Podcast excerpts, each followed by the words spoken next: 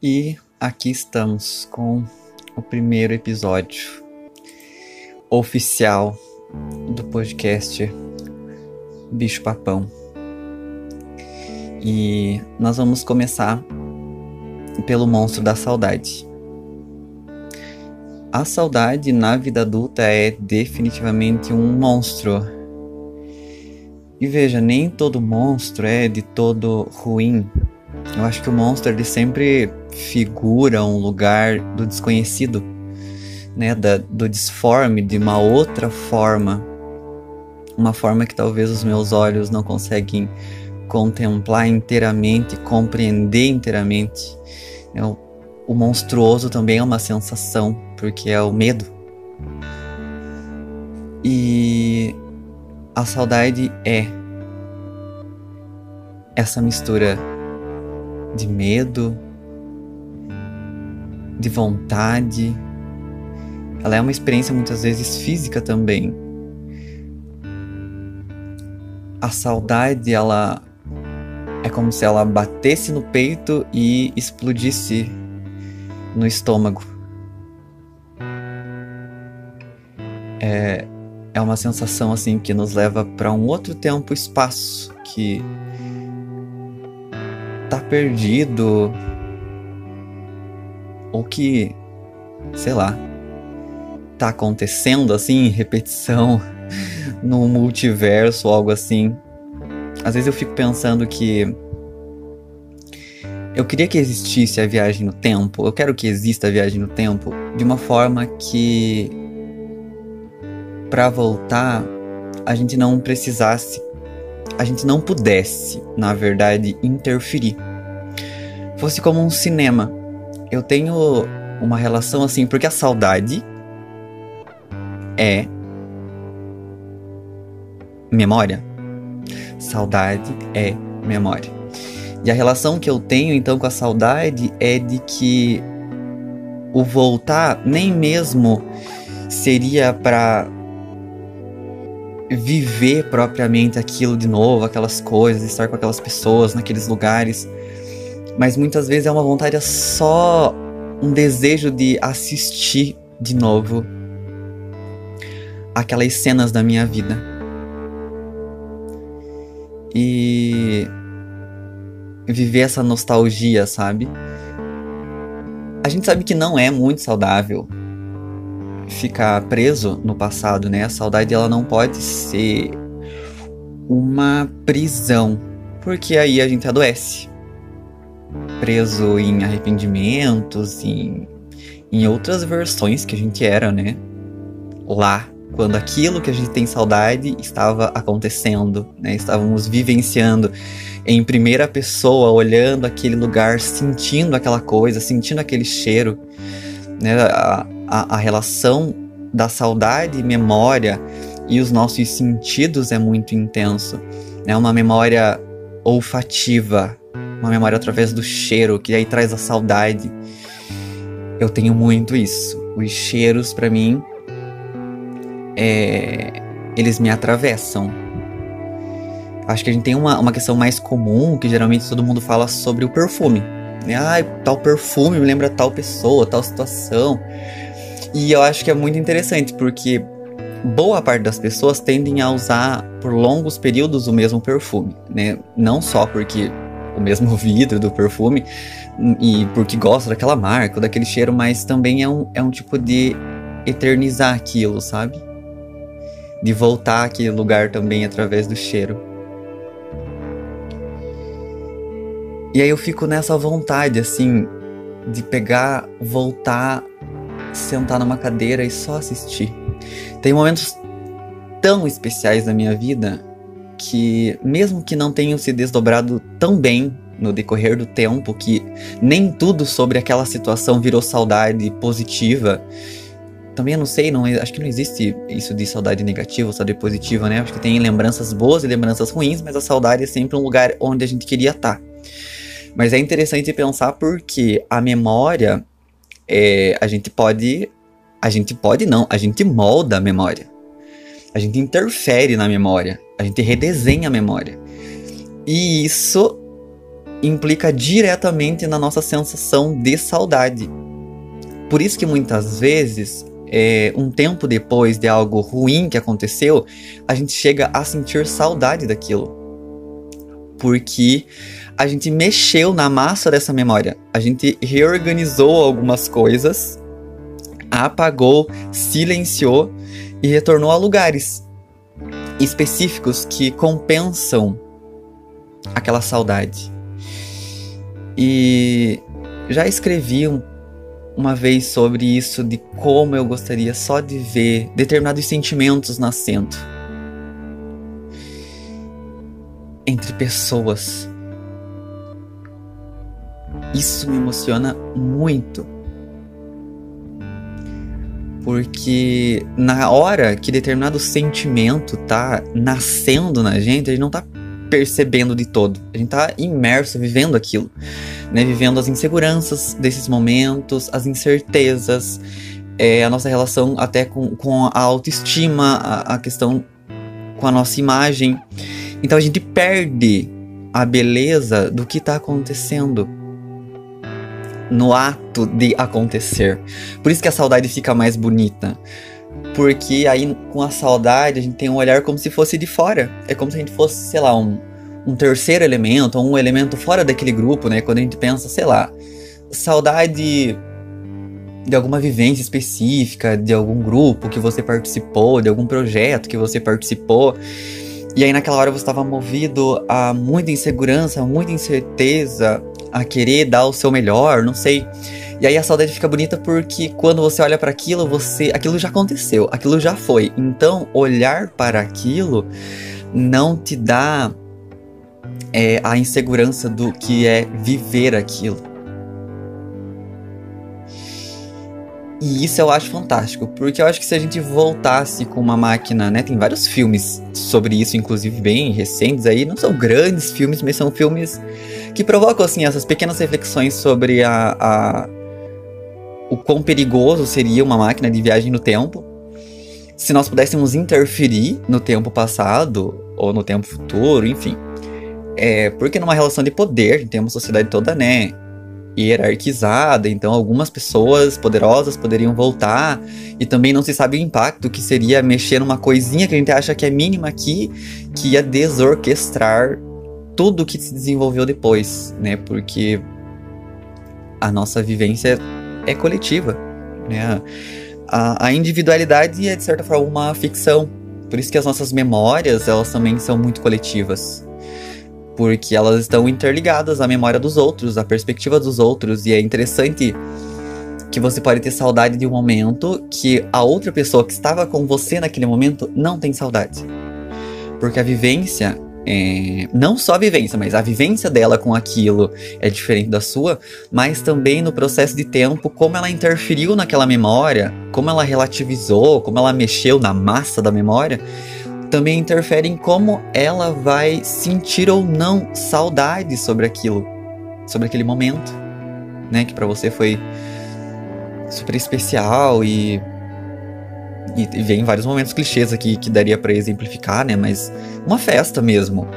É, você pode ter ter ido com cinco amigos, apesar que na vida adulta outro monstro é o monstro da amizade, né, pessoal? Porque eu ter cinco amigos assim presentes, próximos na vida adulta é outro monstro que eu acho que fica para um outro episódio a gente falar, porque é um é um dos lugares assustadores da vida adulta também, enquanto os vínculos vão minguando. Gosto dessa palavra para esse momento. Mas digamos, ok, você foi para uma festa com cinco amigos na época que é normal você ter cinco amigos e você, sei lá, aproveitou de um jeito incrível aquela festa. Mas seu amigo sua amiga tava lá na mesma festa, mas naquele dia ele não tava numa boa vibe, sei lá, bebeu demais, a ressaca dele foi muito pior que a sua. É... E aí as memórias que ficam de um mesmo acontecimento, elas são diferentes. E mesmo que vocês tenham saído com os mesmos amigos vivido de certa forma, é, entre muitas aspas, o mesmo momento, na mesma intensidade, depois também Porque aí a gente vai relativizando a memória, a gente vai relativizando a saudade também. Que passa um tempo que você começa a não ter saudade de algumas coisas que você tinha saudade. Porque a memória, ela vai virando um, um pano, assim, que a gente vai torcendo durante a vida adulta.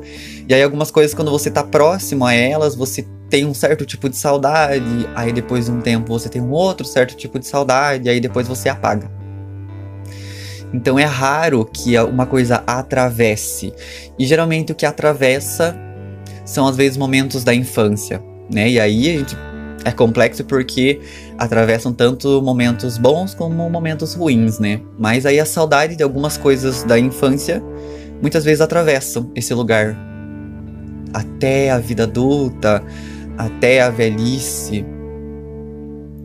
Tem também é, as saudades das nossas outras versões também. E isso acontece com a saudade de quem a gente era.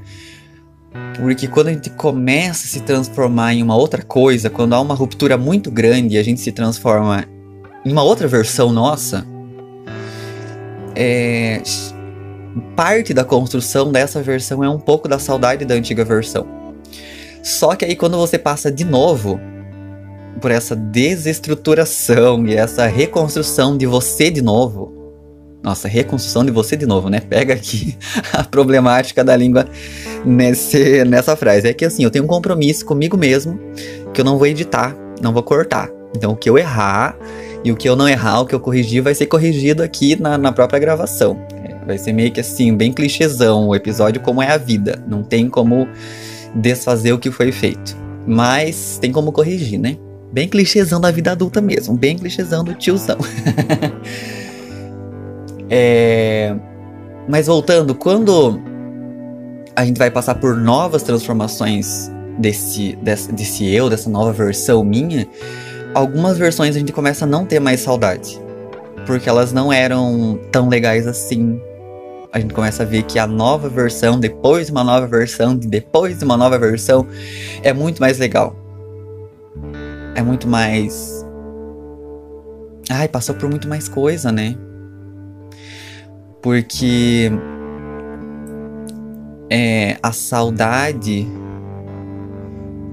ela é relativa. É bem relativa. Tudo depende literalmente, clichêsamente, é, de forma bem clichê, assim, depende do lugar onde você está, do que você está passando agora. Então, muitas vezes, quando você está num momento ruim no presente, parece que tudo que era antes era melhor e você começa a sentir saudade de tudo de antes. E aí depois quando as coisas ficam boas no momento que você tá, você começa a não ter mais saudade daqueles momentos antes, porque você começa a ver, não, mas agora eu estou muito melhor. Então a saudade é uma coisa que a gente já pode entender como não linear. Ela não é linear ela é o tempo todo ressignificada, movida, reconstruída, silenciada. Né? Porque muitas vezes alguns eventos traumáticos também, através do processo da memória, a gente apaga, né? Sei lá, vai para algum lugar do inconsciente, que não é minha área de falar assim propriamente sobre para onde vai as memórias que nós bloqueamos através dos traumas, né? Mas acredito que seja em algum, em algum lugar aí que se entende enquanto inconsciente. E o que é bem assustador é que a vida adulta começa a ser um lugar de sentir saudades o tempo todo. Eu não sei se é porque a gente uh, acho que vai se aproximando a lei universal de perder pessoas.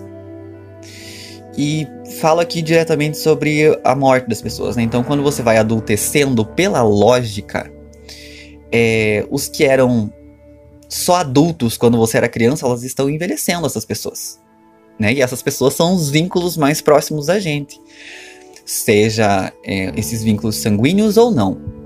Mas todas as pessoas que a gente ama, que são adultas quando a gente é criança, quando a gente vira adulto, elas estão entrando ou no processo de envelhecimento e elas estão cada vez mais próximas da morte, da partida, da separação, E, e como a vida adulta ela é muito caracterizada pela perda, é pela perda ou pela perca, gente? Eu sempre fico na dúvida de usar essas palavras.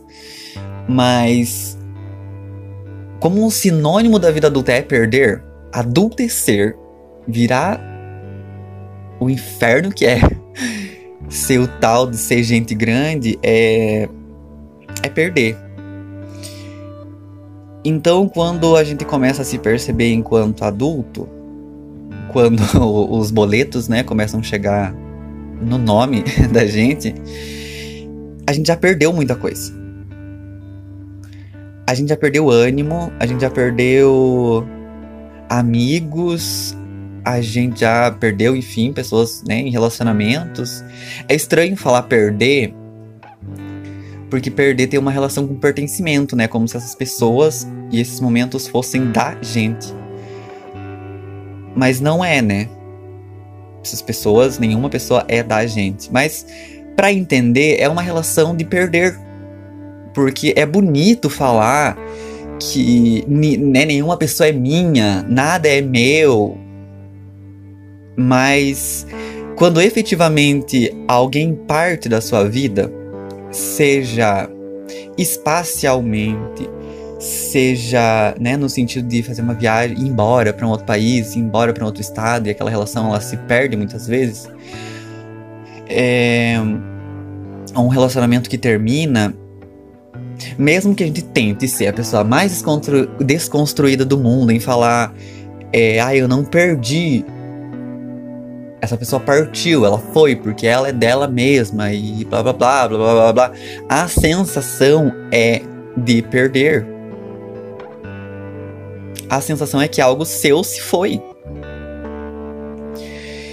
E a gente acaba tendo que encarar. Eu não digo que a gente não tenha que mudar a relação com isso, talvez. Mas é, há algumas coisas involuntárias. A sensação de que eu perdi alguém e de como isso fabrica saudade, ela está posta na vida adulta mesmo que eu tenha consciência. É que aquelas velhas coisas. Ai meu Deus, aqueles velhos clichês que voltam. Nossa, no peito da gente na vida, nessa vida adulta, nesse negócio estranho. Que é adultecer, que é sobre isso de. É sobre isso e tá tudo bem, né? Não, é sobre isso e tá tenso. Que é o fato de. Ah, leis universais, né? As benditas leis universais, de certa forma que nada é eterno, que tudo é passageiro, que tudo é temporário, que a gente não sabe o dia de amanhã. E tudo isso volta muito forte e aí você tem que aceitar. Porque você passa algumas fases da vida onde você acha que pode brigar com esses clichês, com essas leis, com essas regras ali que regem o funcionamento, né, a dinâmica da vida e da existência, da sensação, da emoção. E aí você começa a ter que aceitar. E aceitar, às vezes, também é uma sensação de perder. Né? Nossa, a palavra perder, o R puxado aqui, né? a sensação de. A, a palavra perder, ela ganha vários sentidos. No perder, como se eu estivesse num jogo perdi o jogo. E no perder, como se eu é, perdi um objeto que era meu. Não é um bom exemplo, né? Objeto em uma relação com pessoas. Acho que isso demonstra, né, a nossa relação cultural com a posse. Mas eu não tô de verdade falando num sentido tóxico. Porque é assustador quando você percebe que no fundo, no fundo, no fundo, por mais que você tenha tentado desconstruir essa relação de que nada é meu porque ninguém é minha propriedade, ainda assim resta lá no fundo, lá onde eu não quero assumir uma sensação que eu perdi. Que eu perdi alguém. Quando essa pessoa morre, por exemplo, não é nem no sentido de uma relação propriamente dita. Né? Quando eu, eu às vezes acompanho algumas lives que falam um pouco sobre luto, sobre a morte, né, das pessoas, como lidar com o luto. Me interessa o assunto da morte. É, veja bem, isso aqui não é para pesar o clima, não. é, o assunto, a temática morte, ela me. Nossa, ela mexe comigo de várias formas, inclusive de forma artística, criativa também. E me interessa entender como a gente lida né, com o luto de forma tão diversa. Né? Somos tantas pessoas lidando de formas tão diferentes com o luto, e o luto tem uma ligação com a saudade extrema. E aí eu vejo as pessoas, né, sempre falando assim: "Ah, eu perdi o meu irmão, eu perdi o meu pai, eu perdi a minha mãe". E não é momento de falar para aquela pessoa: "Ah, você não perdeu nada porque eles nunca foram seus". Não é o momento. Aquela pessoa naquele momento está vivendo uma situação, uma sensação, uma dinâmica de perder. E entender isso, pensar sobre isso é profundo e complexo. Diria que profundo e complexo. E às vezes eu tenho saudade também. Tem saudades muito específicas. Por exemplo, esses dias eu tava pensando numa saudade que é. Sabe quando você vai receber uma notícia ou uma informação muito ruim? E aí a aquela, aqueles exatos últimos minutos antes de você se defrontar com aquela informação, com aquela notícia. Acho que um exemplo é a morte de alguém, por exemplo. Algo que vai mudar a tua percepção de momento, a tua percepção de vida radicalmente. Existem aqueles últimos segundos antes de você saber que você estava fazendo alguma coisa, você estava arrumando a sua casa, estava lendo um livro, estava vendo um vídeo no YouTube, estava rolando a timeline de uma rede social. E aí a bomba da informação, a bomba daquela informação estoura em você. E aí eu sinto uma saudade muito específica, que é dos exatos segundos antes disso acontecer. E de como eu queria morar naqueles últimos segundos, antes de eu saber aquela notícia ruim. E aí é, é, é, tão específica que é quase microscópica a minha saudade, né? O meu, meu intervalo de saudade. Porque uma coisa é você sentir, ah, sinto saudade da, da universidade, agora eu posso, assim, da graduação. Sinto saudade, por exemplo, do intercâmbio que eu fiz ele é um período de tempo, né, de um relacionamento ou de uma pessoa. É um período de tempo mais grande. E aí eu só queria eternizar. Eu só queria que aquele segundo antes da notícia ruim que me machucou, me feriu, me moveu catastroficamente a um a um profundo lugar de depressão ele fosse eterno aquele último segundo antes. Porque se ele fosse eterno, aquela, aquela notícia nunca ia chegar. Porque aquele segundo ia durar para sempre. Aí a gente pode entrar em várias discussões. É um pro... saudade também é um como que chama? um instrumento de fuga? Talvez. Mas aí eu sei que as linhas da, da, da psicologia, da psicanálise, assim, que é uma área que eu me interesso por ler, era uma das minhas primeiras ideias de graduação, inclusive, fala que, assim, de certa forma, não há como encarar a realidade sem os instrumentos de fuga. O problemático é quando esse instrumento de fuga faz com que você. É, esse instrumento de escape faz com que você não viva mais o seu momento presente né? E, e, e, esse lugar da fuga do escape seja sempre um recurso utilizado frequentemente, que te prenda. Quase que numa, numa experiência de um outro tempo, espaço que não aqui agora. Mas que todo enfrentamento da realidade sempre vai ter. A gente sempre vai recorrer a algum tipo de escape de fuga. E aí, claro, talvez a gente possa pensar que a saudade seja esse uma possibilidade de instrumento de escape, de fuga, de ficar lá preso no momento que a gente ainda acha que é bom, né? Não sei amanhã se eu vou achar.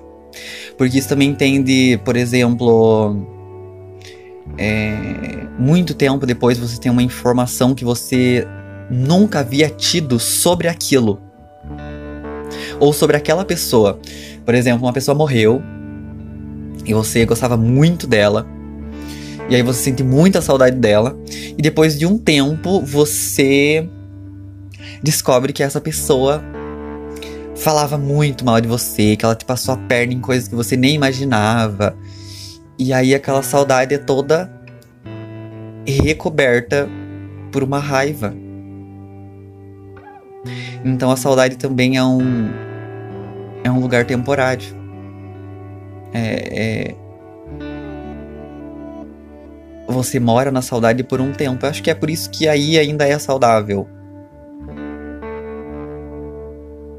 Né? Porque claro, a gente sabe que ainda que tem alguns tipos de saudade que elas é, como eu disse lá no começo, que não tem meio que uma saudade ruim, mas tem saudades que nos tocam sensivelmente de uma outra forma. E às vezes faz você dar uma choradinha, dar uma. Mas aí parece que na minha cabeça divide um pouco, parece que isso é uma lembrança. Uma lembrança. É uma lembrança e não uma saudade, sabe? Parece que saudade, não sei. Não sei o que vocês acham, se saudade é sempre uma relação com algo bom ou se tem uma saudade propriamente dita de algo ruim. É porque acho que quando você enfrenta a relação com a morte, por exemplo, e você tem saudade de alguém que morreu, e você ao lembrar chora, fica triste, não é porque a saudade é de todo ruim, porque a saudade está sendo dos momentos bons que você viveu com aquela pessoa.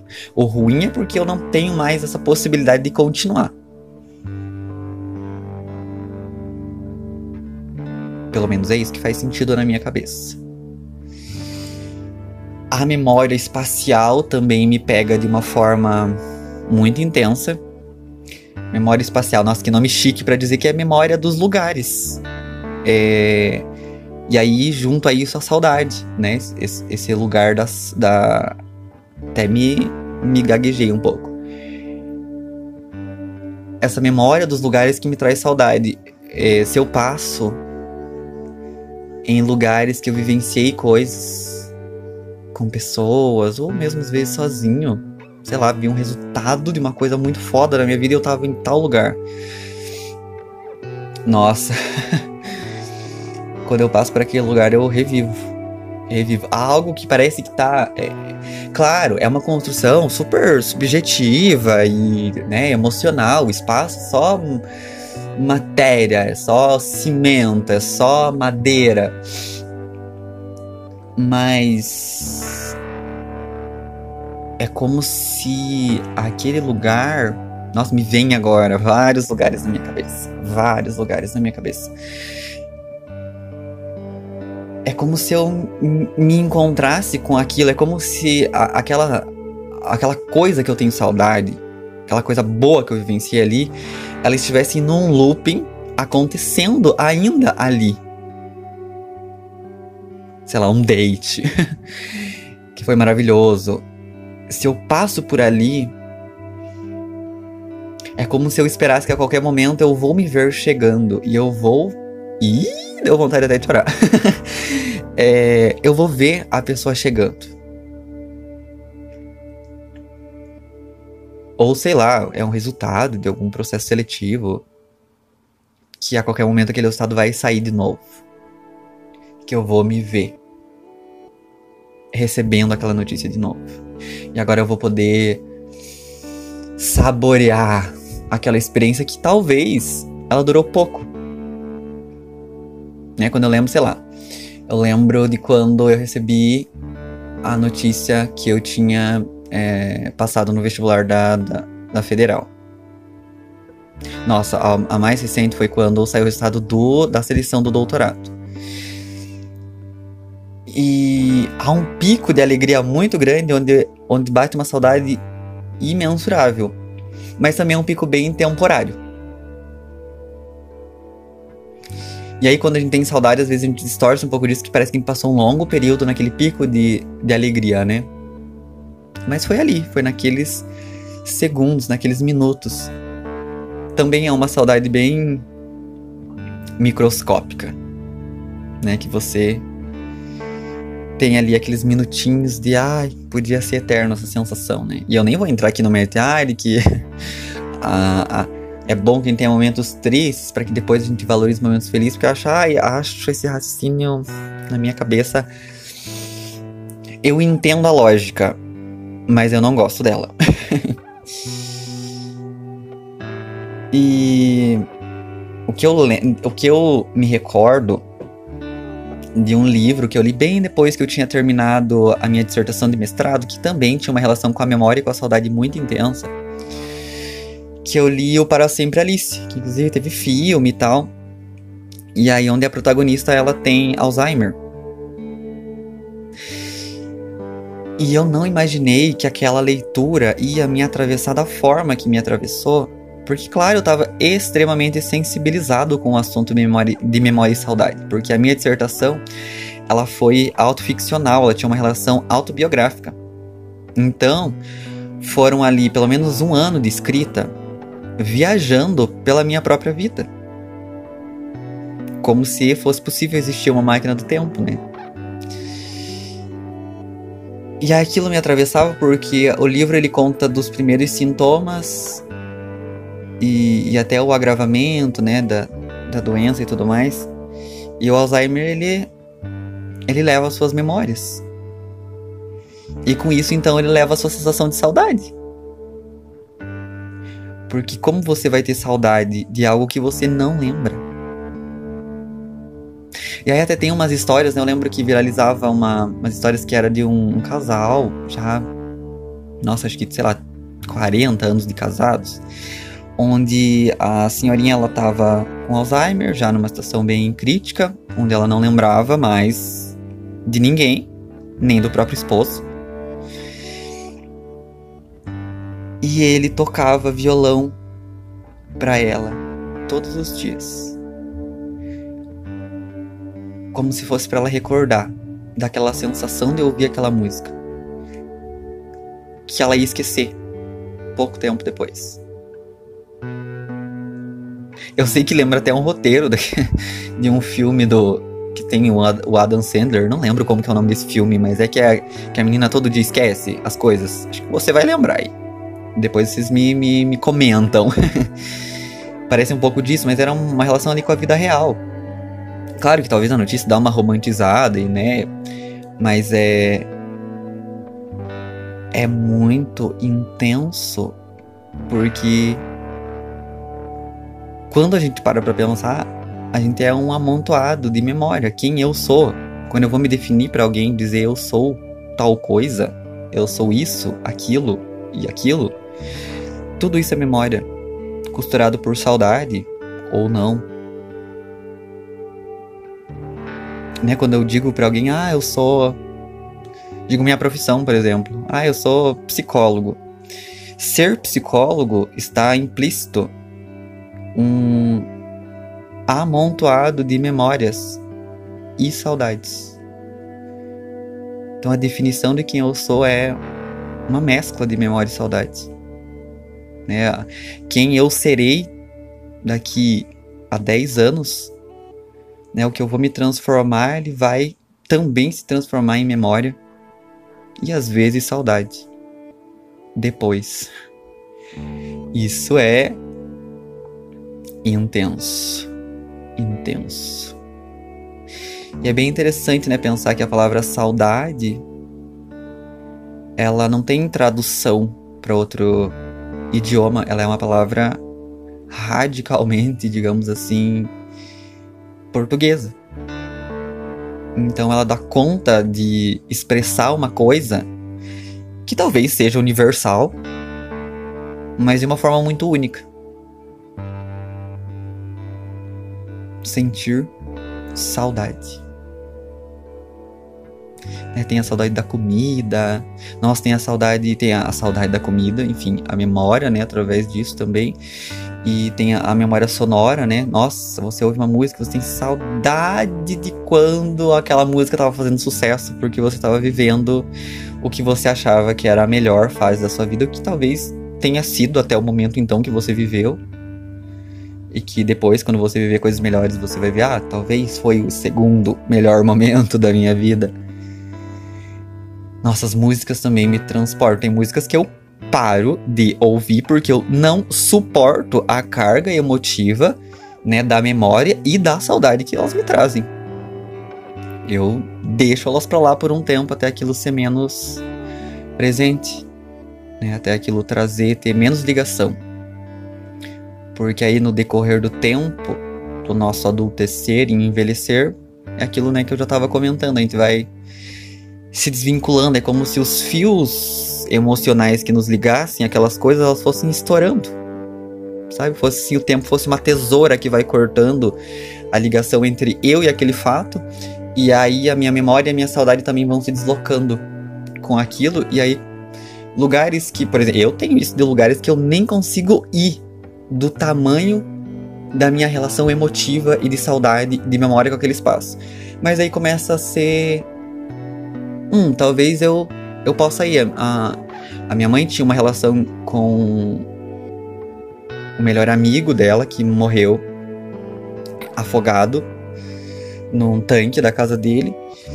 E ela ficou, depois da, da morte dele, anos sem conseguir descer lá nesse tanque. Esse tanque que é um, que a gente chama de pesque pague, pesque pague, que muitas vezes ela trabalhou, inclusive lá. Então tinha uma relação de memória e saudade e afetividade tão grande com aquele espaço que ela ficou anos sem conseguir descer lá. Porque descer lá era reencontrar um monte de memórias. Né? E, e reencontrar de uma outra forma. Uma coisa é você ter a memória que passa na sua cabeça, assim, né? Vem aquela saudade e ela vai. é que agora eu lembrei do. do. de uma cena da. do Entre Tapas e Beijos, daquela série que era. que a. que a Fátima, eu acho, ela faz assim, ah, a gente passa e o, te e, e, o tempo passa e a gente não vê, né? Eu, é que eu estalei os dedos aqui e eu lembrei desse, desse vídeo. Uma coisa é você ter aquela memória, aquela saudade que ela passa pelo seu dia. Mas outra coisa é quando você tem todo um clima para aquela memória, aquela saudade existir. Então você tem a, a música, você tem o espaço. Né? Por, por, isso que muitas vezes a gente tem uma relação de que quando as pessoas morrem em determinado lugar, é ali se colocam flores, se acendem velas, se constroem memoriais, porque nós temos uma relação com a saudade e com o espaço. Quando nós fazemos o ritual de ir até aquele lugar, nós sabemos que o que vamos sentir ali, a, a intensidade da saudade vai ser religada e revivida intensamente. Então veja como a saudade ela move muitas coisas na nossa vida. Ela move a nossa afetividade de forma ela nos integra, ela faz, ela nos define. Tanto que quando você vai contar né, sobre coisas da sua vida para alguém numa roda de conversa, você muitas vezes vai contar sobre coisas que você tem saudade. Então ela é como se fosse uma peneira dos acontecimentos da sua vida. E aí as pessoas começam a saber quem é você a partir da sua saudade. Olha que louco isso. Que intenso. Que intenso saber que a gente é um conjunto de memórias e saudade. Né? Além, sem contar nossos objetos também, né? Que é uma questão bem material com a memória. Né? Objeto de, de alguma relação, de algum momento, de um trabalho, é, de uma pessoa que, que faleceu. A ligação com aquele objeto que se transforma a partir do momento que a única coisa que resta daquela pessoa na sua vida é a memória e a saudade é outra coisa. Muitas vezes um objeto que passa despercebido pela, pelo cotidiano. E aí ele ganha o significado, ganha sentidos através da memória e da saudade, né? Quando alguém morre que aí fica meio que aquela disputa assim de, dos objetos pessoais, ah, isso vai ficar com fulano, isso vai ficar com ciclano, às vezes brigam para ficar com aquele objeto que até então, durante a vida da pessoa, era só um objeto. Mas a partir do momento da ausência daquela pessoa, da não existência mais daquela pessoa, naquele convívio, a relação com aquele objeto é toda rebagunçada e reconstruída e tomada por memória e saudade.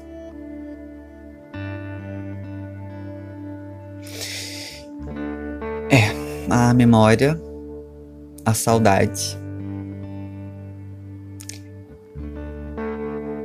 são uns monstrinhos aí mesmo da vida adulta. Bem, cuidado, hein, pessoal? Cuidado com o bicho papão.